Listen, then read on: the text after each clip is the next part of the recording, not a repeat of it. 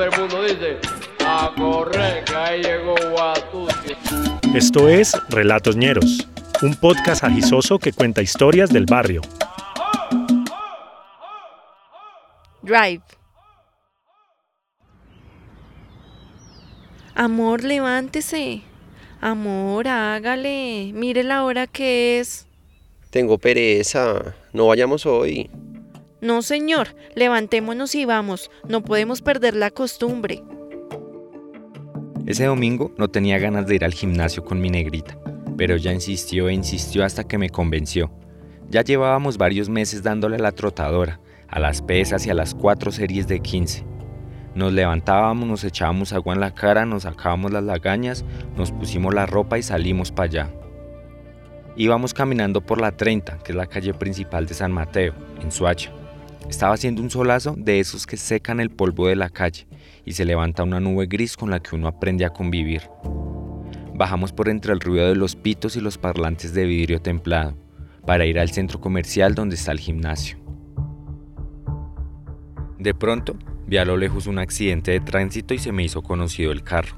Agarré a la negra de la mano y apretamos el paso para ir a chismosear la vuelta, o ver si el ojo no me había fallado, y sí, era alguien conocido. Cuando llegamos, vi que efectivamente el carro era el mercho del conejo, el duro de la olla del bosque. Y ustedes, al igual que la negra, se preguntarán por qué yo conocía a semejante malandro.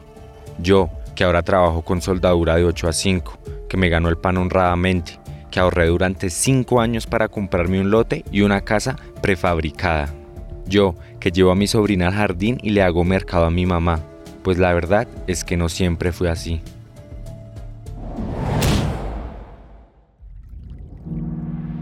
Hace unos años, antes de conocer a la negra, yo me dedicaba al rebusque, a lo que saliera, vueltas por aquí y por allá, y a veces la vaina se pone dura y toca hacer torcidos.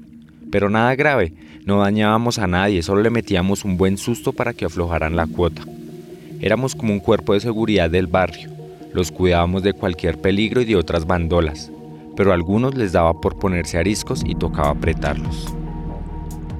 Conejo era el más viejo de todos, el más mañoso, el más parado.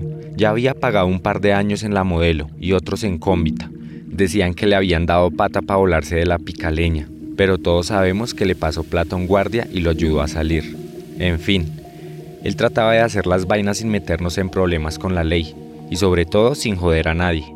Me acuerdo que una vez echó a unos manes de la banda, porque se pusieron de aletosos a robar en casas.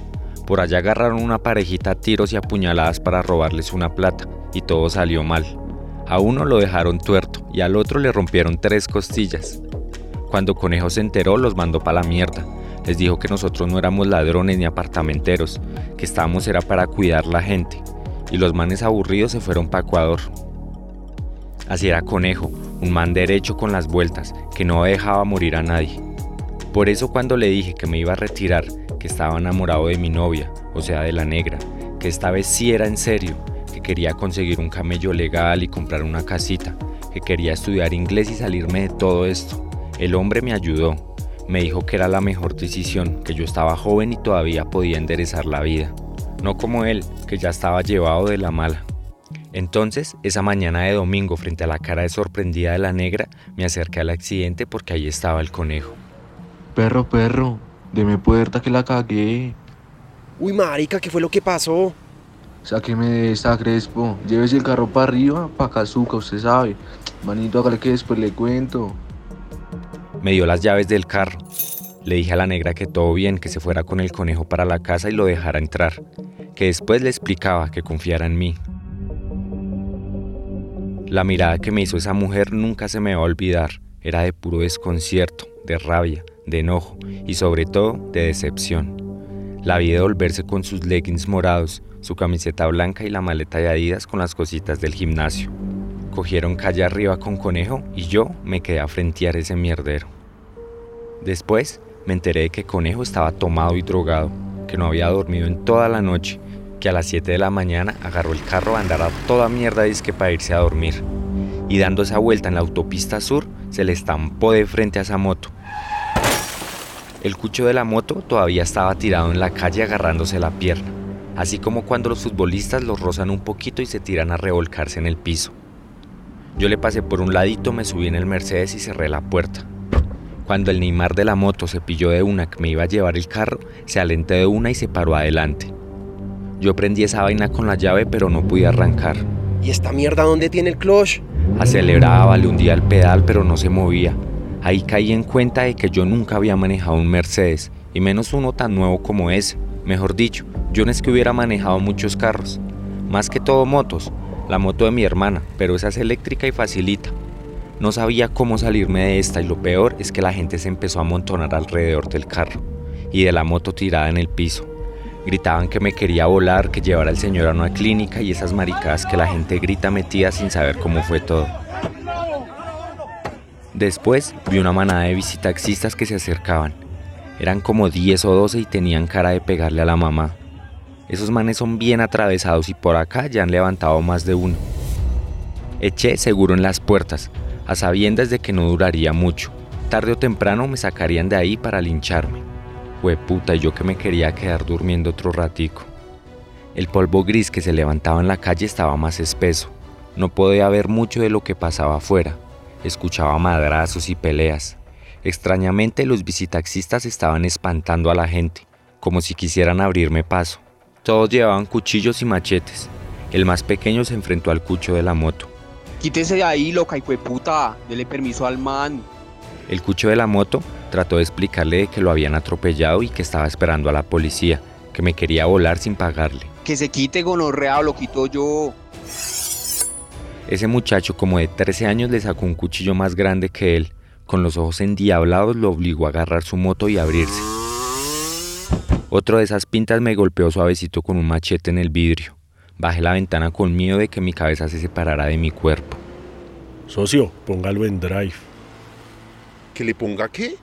Ah, puta, que ponga la palanca en la letra D, para que ande el carro. En ese momento entendí y lo hice. Efectivamente el carro se movió. Esos visitaxistas en realidad eran todos los chirretes de la olla del conejo que habían venido a ayudar. La forma más rápida de bajar la loma es en esas naves de pedales. Avancé unas cinco o seis cuadras y me pararon otros chinos colegas de los anteriores.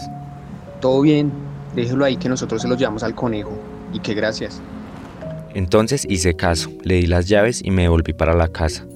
Allá me esperaba ese otro guiro. Cuando llegué, la negra estaba sola sentada en la sala tomándose un vaso de agua. Ya no tenía puesta la ropa del gimnasio. A su amigo lo recogieron unos visitaxistas hace cinco minutos. Ah, y le dejó esa bolsa. Yo le había prometido a la negra que me iba a salir de todo esto, que no la iba a volver a cagar, pero la calle es una bestia que muerde duro y no suelta. Mejor métase a bañar y después hablamos. Y para no agrandar el problema me metí a bañar. El agua salía del mismo color negro de la calle, ese mugre que no sale ni con jabón ni con buenas intenciones. Cuando salí del baño, la negra ya se había ido. Los cajones estaban vacíos, pues yo la entiendo, era lo mejor.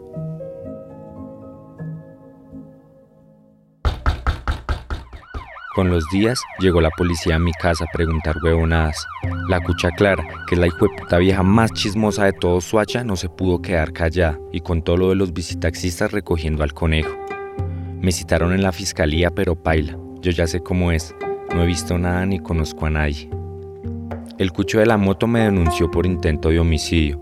Tan marica, si casi ni puedo prender ese carro.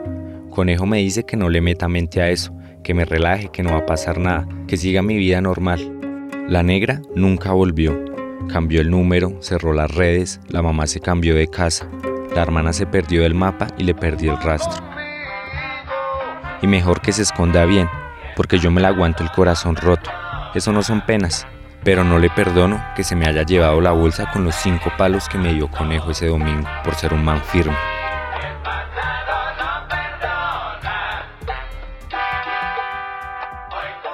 Nos pillamos el próximo miércoles. Esta historia fue escrita por nuestro oyente Jonathan Camilo Quiroga en Suacha. Agradecemos por sus voces a Edwin Chaparro y Cristian Cáceres. Relatoñeros es una producción de la Chucua Records. Este podcast fue producido y editado por JJ Muñoz, Steven Torres, Felipe Umbarila y por mí, Daniela Muñoz. Si les gustó esta historia y quieren apoyarnos, pueden hacernos un aporte para seguir haciendo posible este podcast. Visiten nuestro perfil en Instagram, arroba Records, y allí encontrarán la forma de ayudarnos. De vuelta les enviaremos un saludo en uno de nuestros capítulos y se convertirán para siempre en nuestros ñeros y ñeras del alma. Caballero,